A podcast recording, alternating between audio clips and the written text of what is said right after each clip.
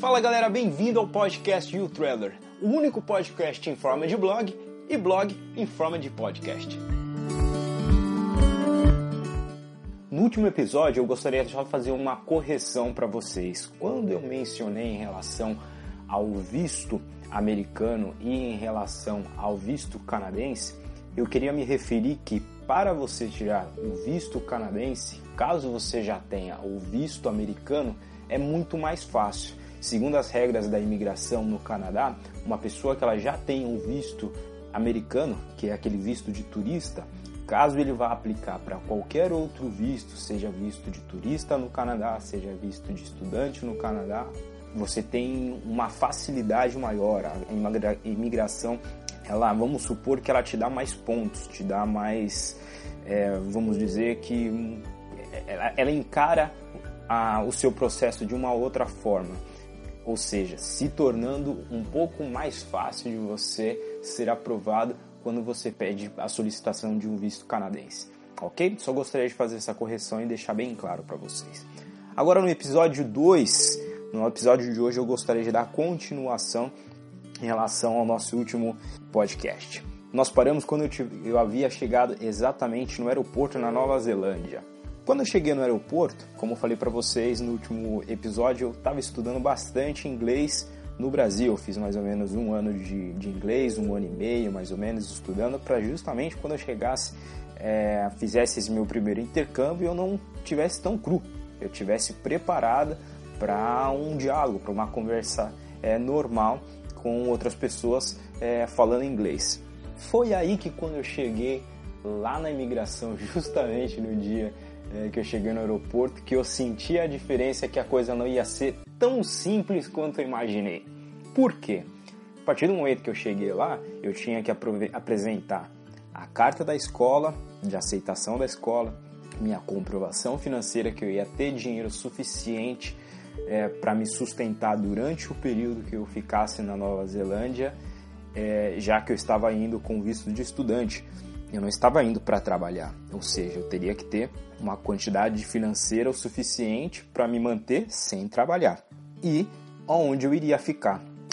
Eu iria ficar numa residência estudantil, então eu teria que apresentar essas três coisas para a pessoa que estava lá na, na imigração. Só que quando ele me fez essa, essas perguntas, o inglês das pessoas que vivem na Nova Zelândia, para mim é como se ele estivesse falando em árabe, em grego, porque eu confesso para vocês que eu não entendi nada. Eu não entendi nada. E eu fiquei com aquela cara, eu falei: "Meu Deus, para que que eu estudei tanto no Brasil para chegar aqui e não entender nada?"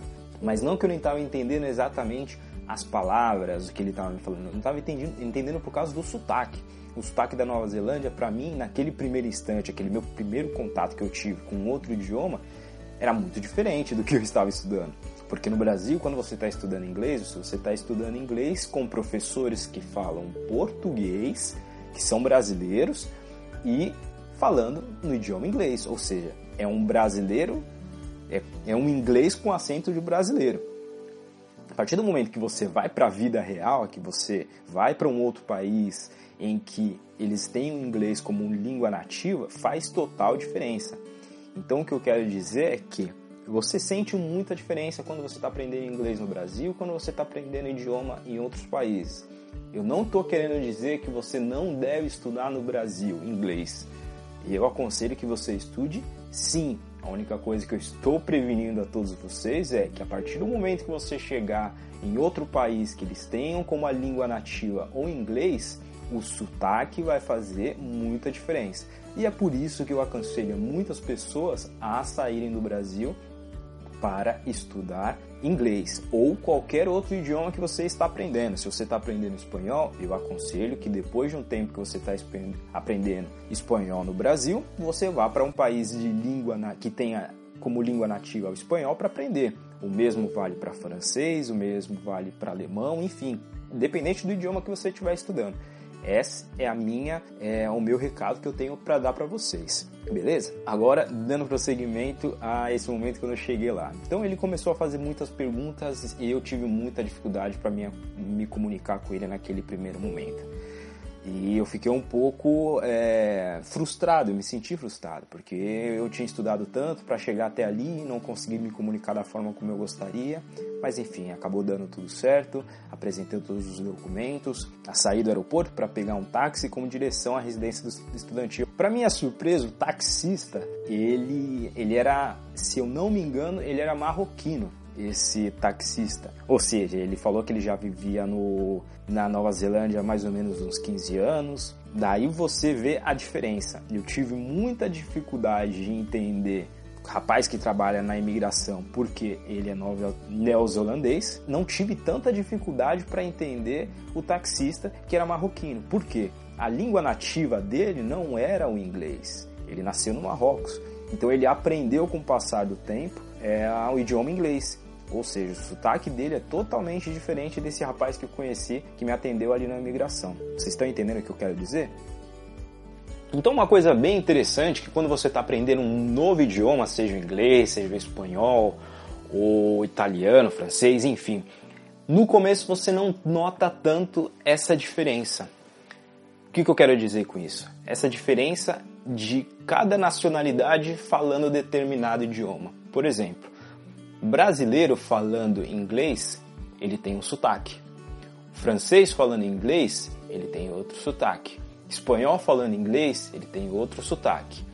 Indiano falando inglês, ele tem outro sotaque. Quando você está começando a aprender inglês, você não nota essa diferença. Mas a partir do momento que você já está, é, já conhece o idioma, você já domina o idioma, você já está fluente, você consegue identificar com muita facilidade é, cada pessoa, quando ela está falando em inglês, pelo sotaque dela.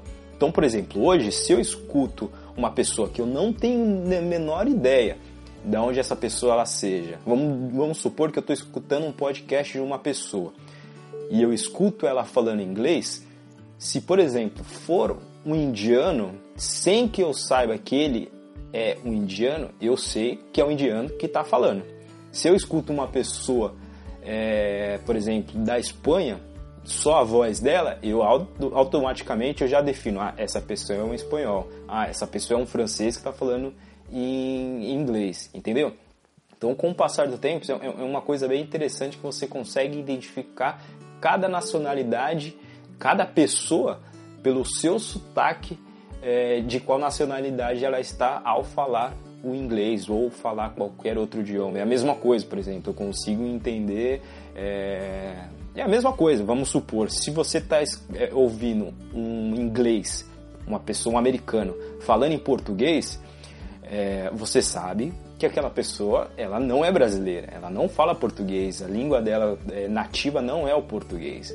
Vou até fazer uma brincadeira aqui. Estou muito bem, obrigado. Então a gente sabe que é um americano, né? Eu, eu sei que a minha, o meu exemplo aqui, a minha imitação foi péssima, mas e, e espero que vocês tenham entendido o que eu quero dizer. Então consegui ter uma conversa muito mais fácil com esse taxista. Mais fácil entre parênteses, porque ele me fez muitas perguntas que eu não soube responder. Foi justamente até uma brincadeira que fiz com ele. Eu falei, vai com calma que eu vim aqui para estudar e eu não tenho inglês é, tão fluente assim. Ele até deu risada, mas enfim, foi bem, foi bem legal essa conversação, é, bem melhor da primeira experiência que eu tive com o rapaz da, da imigração. Eles me levaram até a residência estudantil, não ficava muito longe do, do aeroporto, e quando eu estava entrando assim para lateral, eu vi um rapaz que ele estava trabalhando ali, ele estava fazendo alguma coisa no jardim, se não me engano. E ele, come, ele me fez uma pergunta em inglês. E da mesma forma, eu consegui entender ele. Depois que, ele, que eu respondi para ele, ele viu o meu sotaque, ele viu que o meu inglês não era tão bom assim, mas pelo meu, meu sotaque ele já identificou que eu era do Brasil. E ele perguntou em português: Você é do Brasil? E eu sim. E ele também, claro, era brasileiro. E, e, foi bem legal esse primeiro contato que eu tive com eles. Eles me levaram até a residência estudantil ali, é, me apresentaram todos os cômodos. Era uma residência estudantil muito, muito legal. Foi uma experiência incrível porque é, não me lembro quantos quartos tinham, mas eram muitos quartos. E, e foi bem legal é, essa experiência de ter ficado ali na, na residência estudantil, porque tinha pessoas de diversos países. Quando eu cheguei lá, tinha pessoa do, da República Tcheca, tinha pessoa da China, tinha pessoa da Noruega, é, tinha pessoas de Marrocos, é, outras pessoas também, é, se eu não me engano, do México, enfim, era estava recheado de nacionalidades essa residência estudantil. E é uma outra coisa que eu recomendo para vocês quando vocês forem estudar fora. Uma coisa bem legal que vai te agregar bastante é se você ficar numa residência estudantil, porque você vai fazer muita amizade e você vai conhecer pessoas de diversas nacionalidades. E isso vai agregar bastante na sua experiência no seu intercâmbio, ok? Então essa é mais ou menos as dicas que eu gostaria de passar para vocês. No próximo episódio eu vou detalhar um pouco mais de como foi essa minha vivência na residência estudantil e outras opções de quando você for estudar fora do Brasil, quais são as outras opções além da residência estudantil que você pode escolher, que na minha opinião serão ótimas opções para quando você for estudar fora do Brasil, quando você for fazer algum intercâmbio. Beleza? Então você que acaba de ouvir mais um podcast, eu gostaria de pedir um grande favor para você. Caso você tenha escutado através da página web, eu queria que você deixasse um comentário, uma sugestão, uma crítica. Caso você tenha escutado através da plataforma do iTunes ou do iVox, eu gostaria que você deixasse uma avaliação e também a sua crítica, sugestão ou qualquer comentário. Essa é a única maneira que eu posso melhorar ainda mais o meu podcast nos próximos episódios. Muitíssimo obrigado e até a próxima.